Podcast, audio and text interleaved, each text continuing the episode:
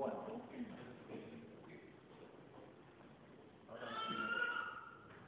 Cuenta la historia, él era de la zona de Siria. Era un hombre por el siglo IV, era un hombre muy fuerte, grandote, forzudo, y él dice, bueno, no soy muy burro, muy bruto, no voy a aprender nada, pero tengo mucha fuerza, yo quiero ponerlo al servicio de alguien, alguien más que valga la pena. Entonces averiguó toda la región cuál era el rey más poderoso. Bueno, indicaron un rey de la zona, y bueno, se presentó y pasó a servirlo como si fuese una especie de custodio y guardia personal. Pero un día estaba en el palacio y llegó a cantar esos cantores ambulantes, que llaman los juglares. Llegó a cantar y, este, Cristóbal se dio cuenta que este hombre por ahí mencionaba un personaje delante del cual, del cual el rey se asustaba. Entonces después preguntó quién era ese personaje que nombraba que asustaba al rey. Y le dice, bueno, es el diablo. Es mucho más fuerte que todos los hombres. O sea que hay alguien más fuerte que vos, sí. Cristóbal se fue a buscar al diablo lo encontró y le ofreció su servicio. Mirá, yo soy muy fuerte, es lo único para mí que te sirvo, quiero ponerme a tu servicio. Bueno, contento. Y entonces salía con el diablo a hacer diablo y todo lo que el otro le indicaba. Y así andaba por todos lados Cristóbal, haciéndole este servicio al diablo.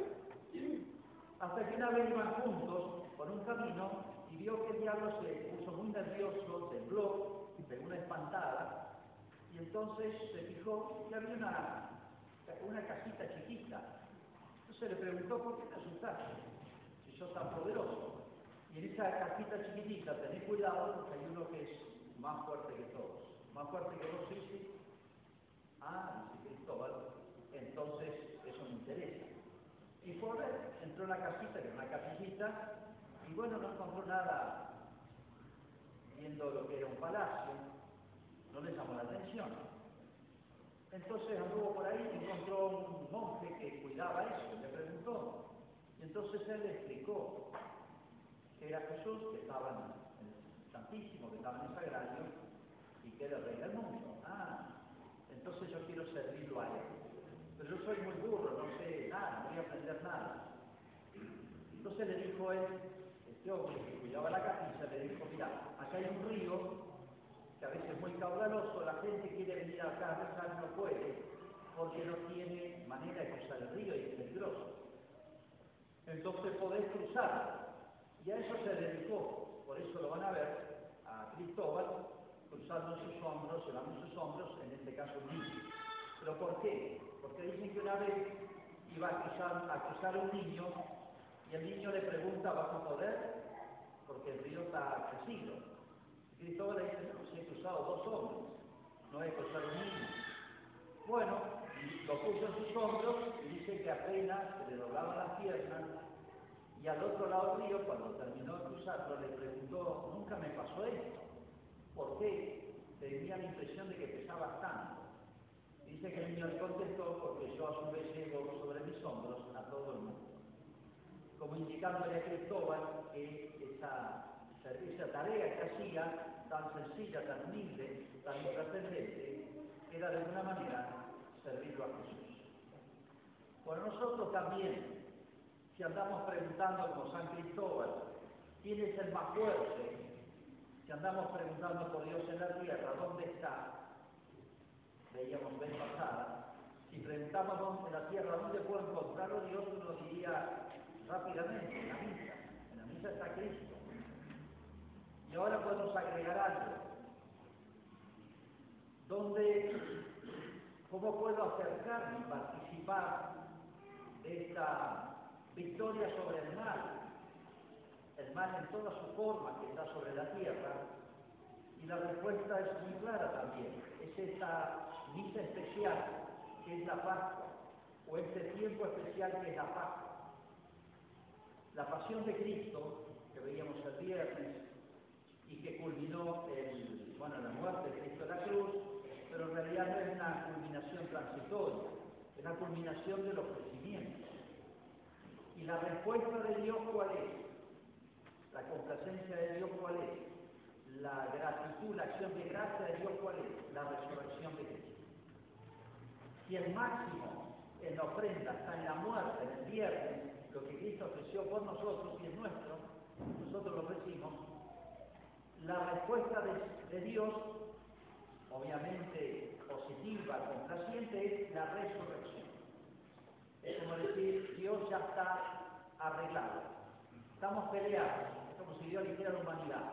Andábamos mal, andábamos medio peleados, como puede pasar a veces entre nosotros seres humanos.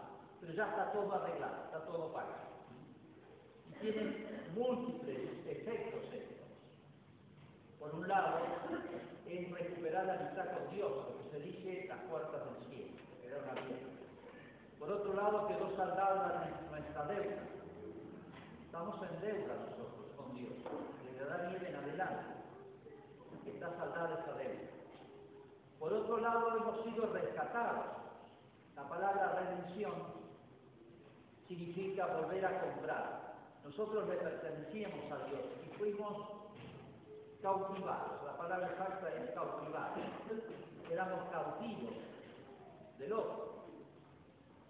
Redimir significa recuperarse de ese cautiverio, volver a comprar.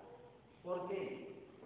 En la antigüedad los pueblos muchas veces estaban en guerra habitualmente y se resarcían de los gastos de guerra o era un buen ingreso vender los cautivos del otro país los parientes juntaban plata y rescataban los cautivos, como se hacía aquí con el tema de los indios. Ponían precios y rescataban los cautivos.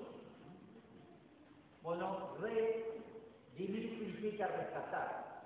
Y como se pagaba plata y el dinero era oro o plata, las monedas eran de eso, dice San Pedro, no con plata o oro, sino con la preciosa sangre de Cristo. Hemos sido rescatados.